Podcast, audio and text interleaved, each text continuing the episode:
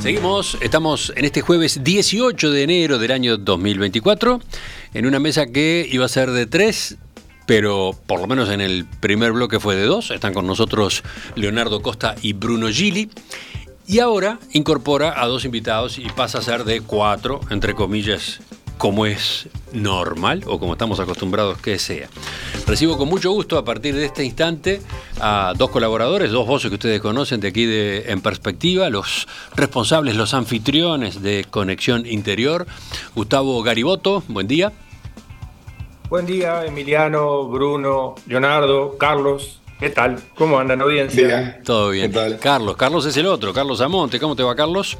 Hola, ¿qué tal? Buen día para todos. Bruno, Leonardo, Gustavo. Bueno, buen día.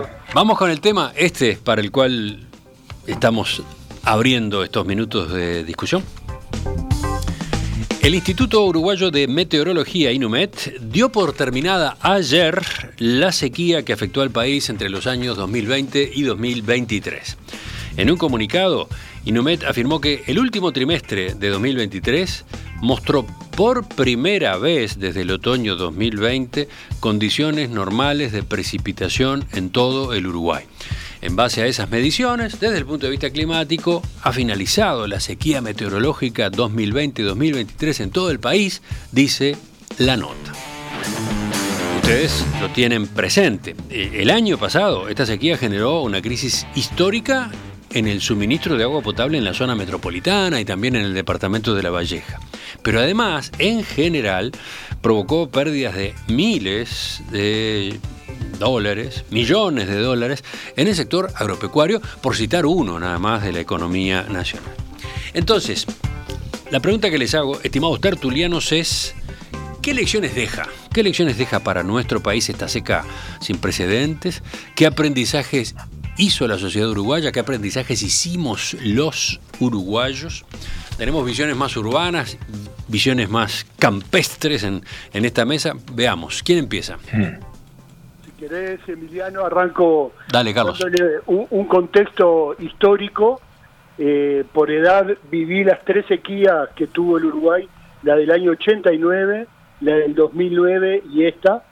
La del año 89, a diferencia de esta, fue solamente en el norte del Uruguay, en el sur no hubo sequía, entonces los productores, yo en ese momento estaba en San José, este, y, los productores eh, del sur eh, podíamos comprar los ganados del norte y así poder alivianar los campos del norte, pero a mucha gente se le murió mucho ganado porque no estaban preparados para enfrentar la sequía grande que fue la del 89. La del 2009 eh, fue muy salpicada en el, en el Uruguay, en algunos lugares hubo sequía, en otros no. Entonces, lo mismo, algunos productores pudieron eh, vender su ganado, alivianar los campos para poder sortear. ¿Cuál fue la diferencia de esta sequía? Tiene dos puntas que son fundamentales. La primera, que duró tres veranos seguidos, tres años seguidos de sequía. Eso es lo primero que hay que tener en cuenta. Eh, fue la sequía más larga en la historia del Uruguay. Y lo segundo es que abarcó todo el Uruguay, de norte a sur, de este a oeste, parte de Río Grande del Sur, parte del sur de Paraguay y el norte de la Argentina. O sea, fue una sequía mucho más grande, más prolongada, lo cual eh, no teníamos opción de poder aliviar los campos porque no había a quién venderle los ganados por ejemplo. Y los cultivos, que tú decías en la introducción, los miles de millones de dólares que se perdieron, los cultivos, sobre todo de verano, fueron eh, realmente malos, lo cual endeudó a los productores que recién en la próxima zafra puede ser, puede ser que se recompongan este, la parte económica. Entonces creo que eso eso es este Sí, sí, está está bueno, está interesante situar ese contexto, ¿no? Esos antecedentes e identificar a esta sequía en particular en la comparación con las previas. A partir de ahí podemos ir a la pregunta, ¿no? Este aprendimos, sacamos lecciones.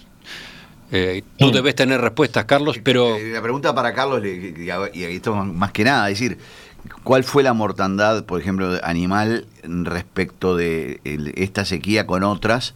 Pues yo tengo una impresión, y esto es una visión citadina no más, así que este, es más pregunta que, reflexión, es que realmente eh, se pudo, digamos, eh, cambiar el alimento y, la mortandad fue mucho menor. ¿Puede ser que sea así o, no, estoy diciendo algo? es así, Leo, es así, es así porque esta sequía a los productores nos agarró mejor parados. ¿Por qué? Porque hay todo un know-how de, ración, de suplementación, que ni en el año 2009 ni en el 89 menos lo teníamos. Este, y después hay un, know-how de lo que es eh, fardo, reserva forrajera eh, seco, para poder diferir este, su uso en, en las épocas que faltan. Es este, la otra modalidad.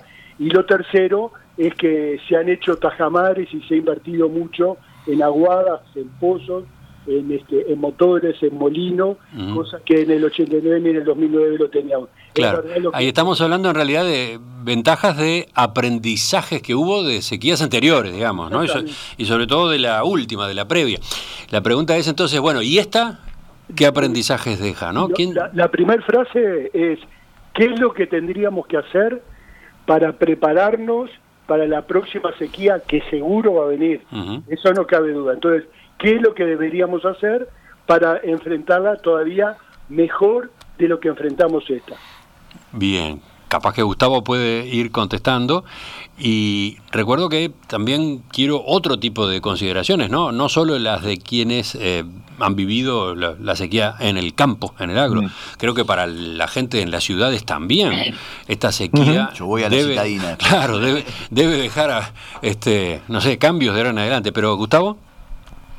Sí, un poco estribando, este, Emiliano, lo que, lo que decía Carlos, dos, yendo de lo general a lo particular, dos, dos comentarios. El primero es que esta sequía, efectivamente, que fue muy larga, que fue no solo en todo el país, sino regional, eh, fue además una sequía que fue eh, advertida. la, la, Organización Meteorológica Mundial avisó que existía una, una alta probabilidad de ocurrencia de, una sequía, de un efecto niño y que un efecto niño que se sumaba a otros efectos climáticos y que posiblemente eso iba a seguir. Eso yo creo que es un cambio, pero a su vez también es una dificultad, es lo bueno y lo difícil. ¿Por qué?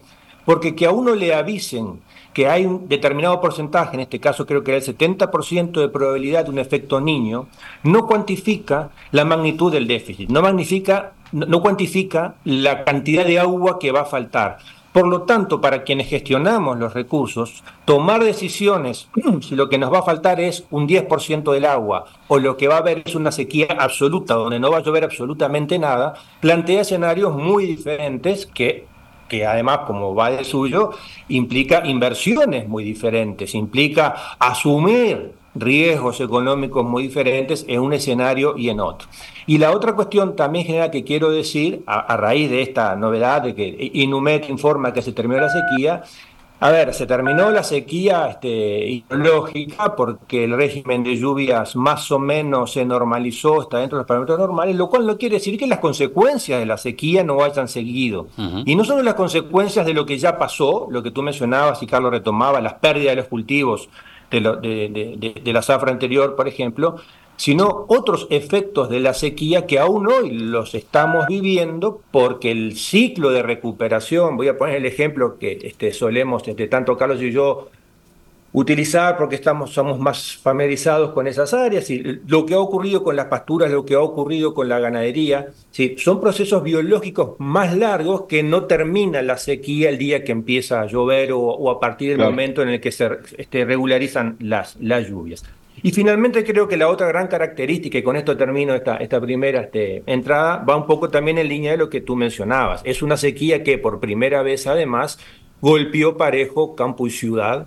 Eh, y cuando digo ciudad me refiero a Montevideo, pero también a muchas otras ciudades y pueblos del, interior, que normalmente están, algunos de ellos por lo menos, más acostumbrados a recibir los azotes de las pequeñas este, sequías estivales no, no tan severas como estas. Pero fue una, que creo que el, gran cambio de esto es que se tomó conciencia de que efectivamente aquel recurso que en Uruguay imaginábamos eh, infinito, imaginábamos que el agua podíamos este, lavar, las, lavar las veredas con, con agua de OCE, este, ¿no? sí, sin, sin, sin ninguna cosa. Bueno, por primera vez tomamos conciencia que ese recurso no es infinito, que ese recurso este, puede pasar por periodos muy extensos en, el cual falte, y eso de alguna manera, supongo yo, y espero sobre todo, que empiece a, moldear cierta responsabilidad mayor en los usuarios y en los tomadores de decisión de cómo debemos manejar ese recurso, que además no tiene únicamente objetivos productivos, sino que tiene otros igual o más importantes que los productivos. Ya que mencionaste ese ejemplo, me pregunto, terminó esa costumbre de mm, este, limpiar la vereda con la manguera con agua de oce, dándole, dándole, dándole. ¿Terminó? ¿Se acabó? ¿O todavía se mantiene? Yo, mm. creo que... Eh, no, lo que decía Gustavo me parece algo interesante, que esta es la primera vez eh, yo tengo raíces este, en el campo, pero se, se, fueron quedando cortas ya, de tantos años en la ciudad. Eh, pero sí hay una cosa que, creo que es el, el, Esta es la primera vez que yo recuerdo una sequía en donde la ciudad no dice, vos los del campo se están quejando. ¿no? Es decir, que, de alguna manera sintieron de que el, el déficit hídrico hizo que le llegó a la canilla. ¿no? Es, decir, vieron, eh, o vimos, mejor dicho, eh, que, efectivamente la falta de planificación que no la que no la hay en el campo, por eso le hice la pregunta de gusto un poco este, a Carlos hoy de, si había habido suplementación este, forrajera o lo que fuere, en, en, la ciudad no se dio. Y, si uno mira el, el post-crisis, este, hubo un muy mal manejo de la crisis hídrica desde el punto de vista de la ciudad muy mal manejo comunicacional, un muy mal manejo eh, de las expectativas. Al final del día terminábamos en aquella cosa casi tribal es, ojalá llueva, mm. ¿no? Este, o sea, las soluciones partían de la base de el, realismo mágico es, vamos a prenderle velita este, para que llueva. Y me da la impresión de que OCE, este, a ver, dejó de ser noticia Casupá versus este, Arasatí, y yo diría, si hoy, en donde no tenemos aparentemente una, una, una exigencia tan grande en cuanto a la necesidad de, recursos hídricos, no estamos discutiendo la próxima sequía realmente y cuándo va a ser que ocurra claramente quedó claro que no que con Arasatí que es Arasatí más Carasupá más lo que fuere yo no soy un experto en esos temas simplemente lo que quiero decir es el agua va a ser gran parte de, la, de, de, de las crisis el futuro va a ser la ausencia de agua.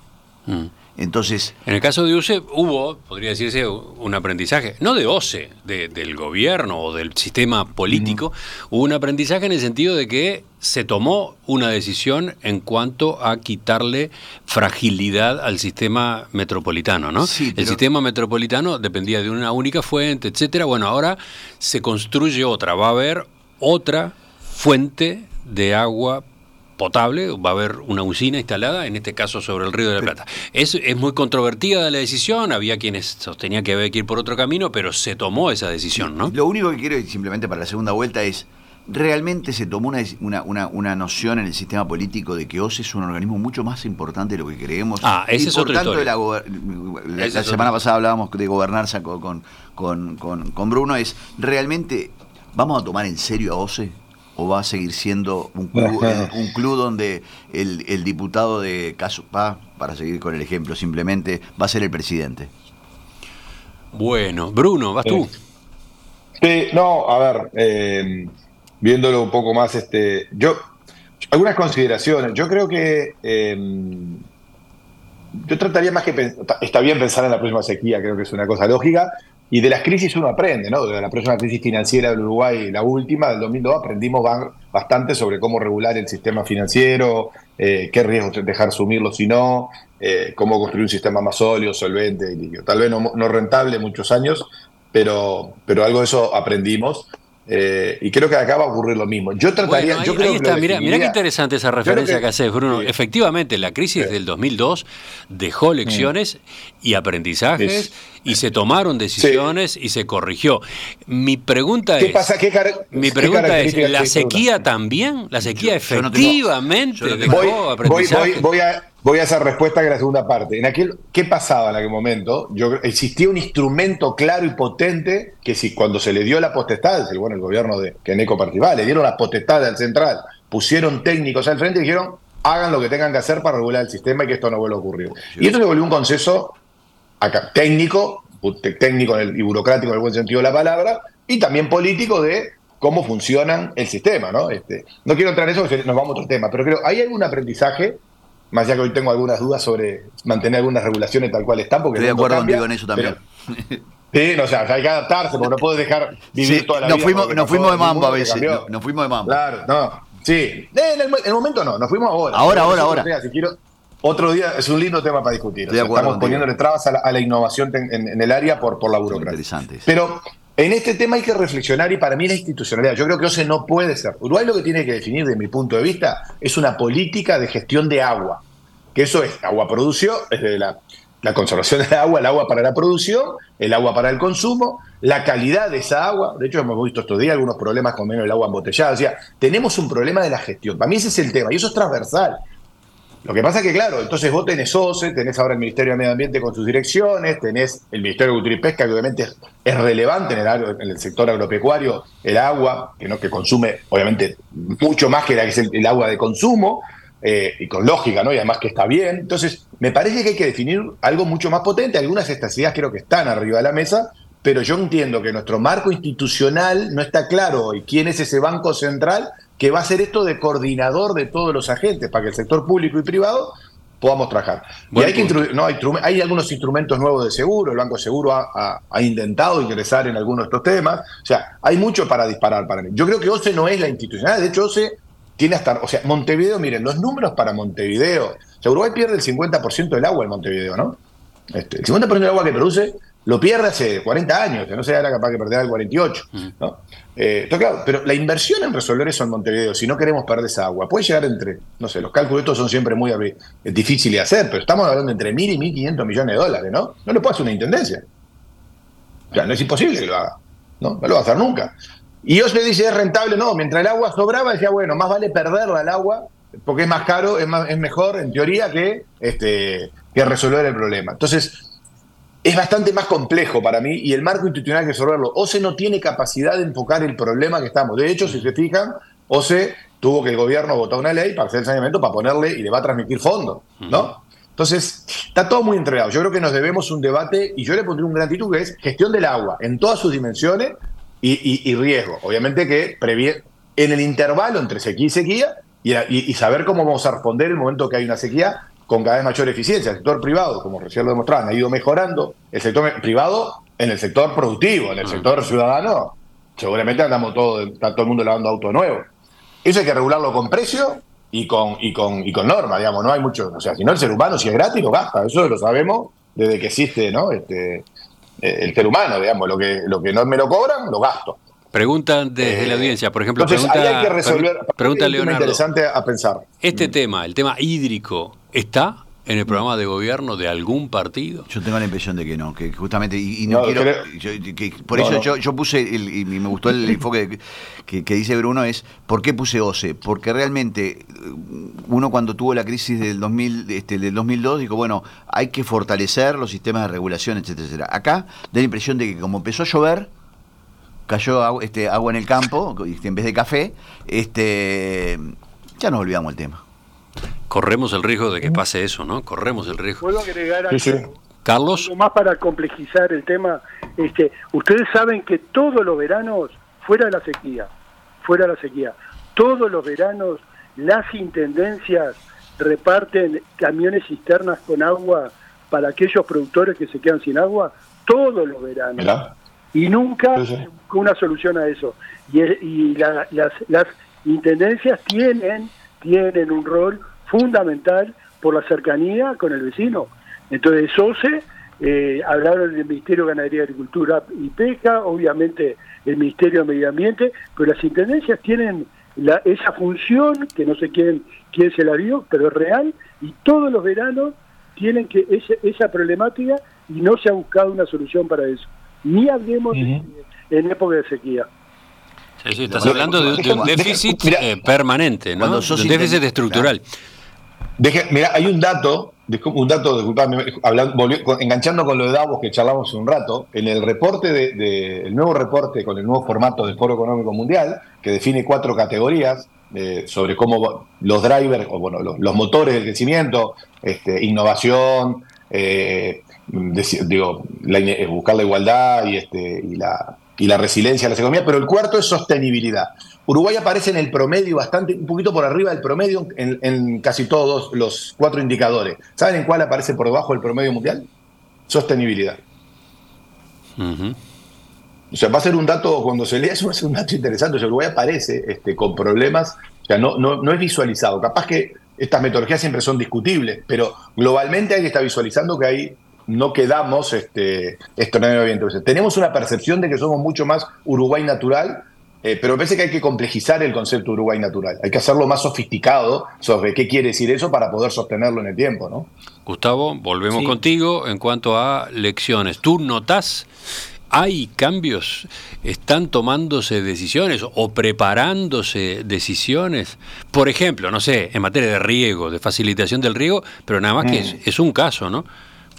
Sí, a ver, eh, un poco con datos y un poco con talenteo, Emiliano. Yo creo que sí, que hay, que hay, este, que hay cambios, hay cambios del, hablo en la, en la, del, sector productivo, este, hay cambios, hay aprendizaje, lo mencionaba Carlos al principio, ¿no? En, estos últimos 20, 30 años los productores hemos aprendido muchísimo a gestionar este, el pasto, por ejemplo, hemos aprendido muchísimo a gestionar el agua, eh, una de cal y una de arena.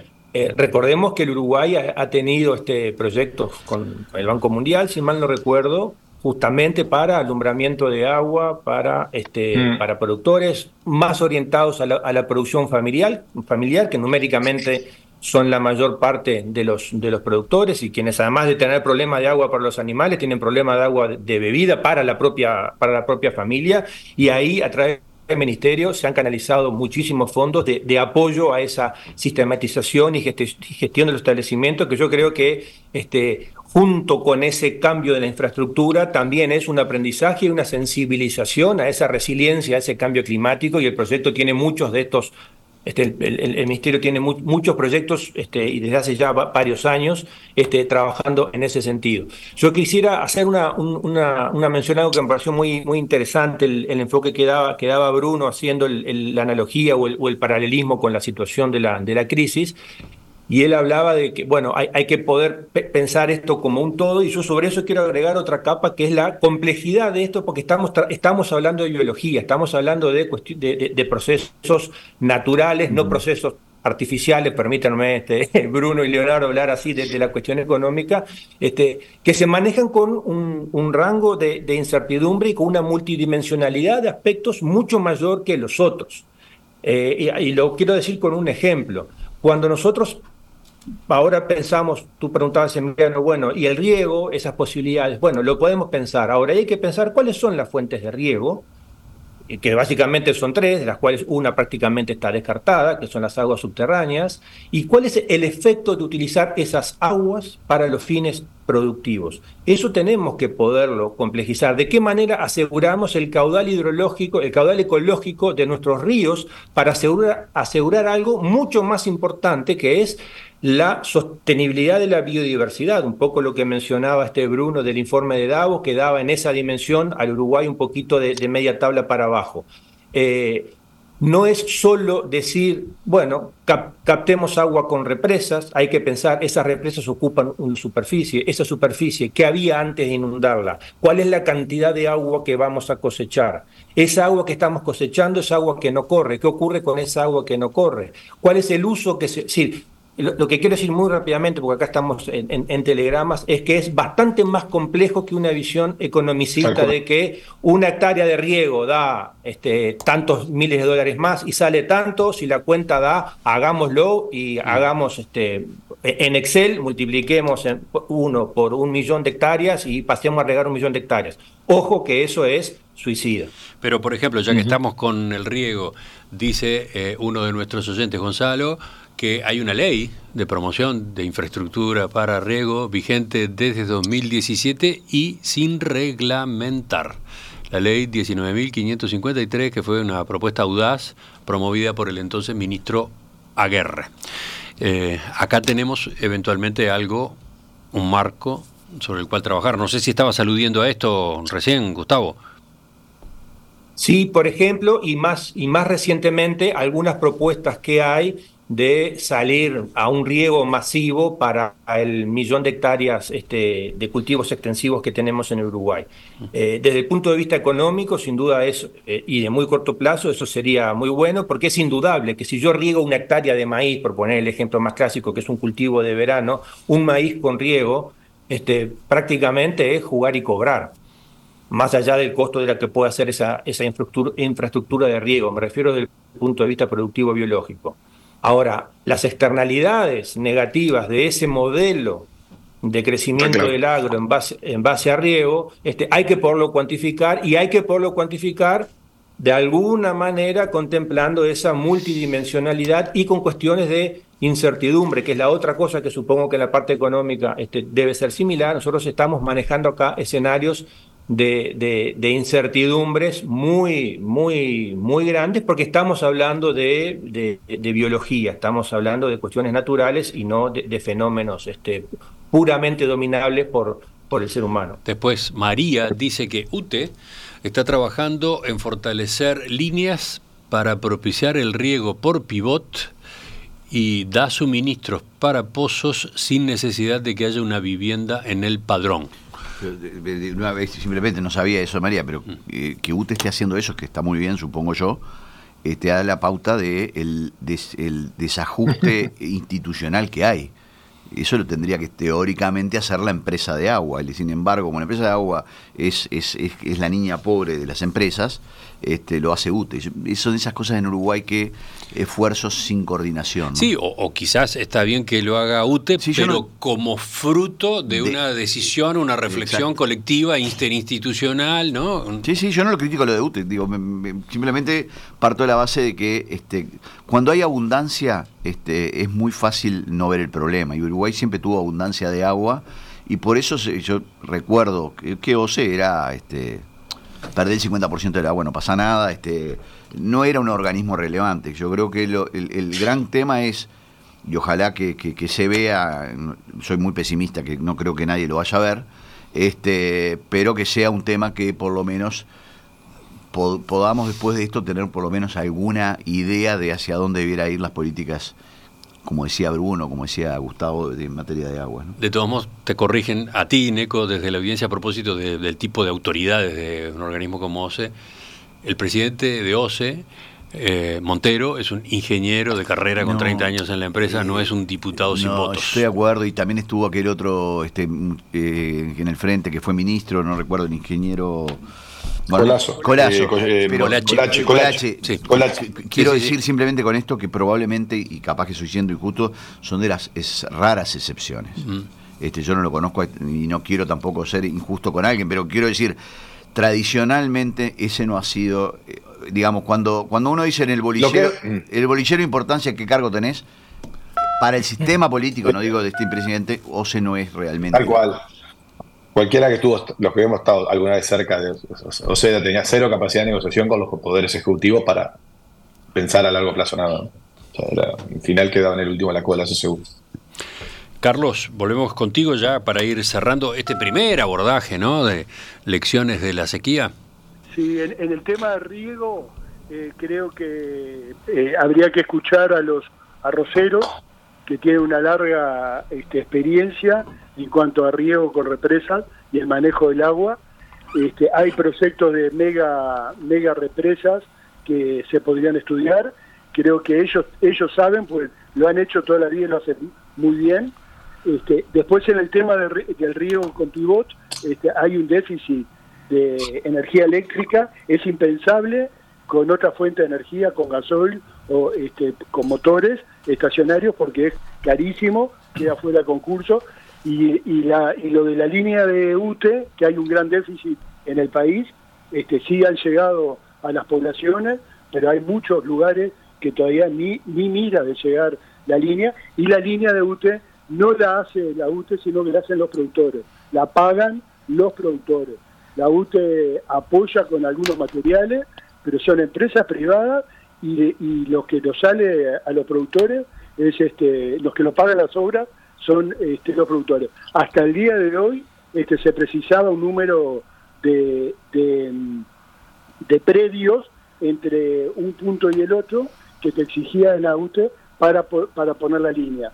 O sea, es impensable este, unas líneas por el medio del campo, impensable en la zona este, forestal, por ejemplo, si tenés que atravesar para llegar a un campo este, que sea de cultivo. O sea que ese es un gran déficit, es un gran déficit que tiene el país y creo que no es fácil de solucionar porque eso sí debe ser mucha plata, mucha, mucha plata. Pero creo que el, el riego por desnivel, este, con agua de lluvia, es una, es una gran posibilidad que tenemos que creo que se puede utilizar el know-how que tienen los arroceros. En particular sobre riego, sobre riego vamos a volver en los próximos días eh, en perspectiva. Es un tema que tenemos pendiente en, la mesa verde, así que por ahí vamos a discutir con, más precisión, con más detalle, probablemente con, más elementos. Sobre esto, sobre estos primeros apuntes al final de la sequía, ¿algo más, eh, Gustavo, Carlos?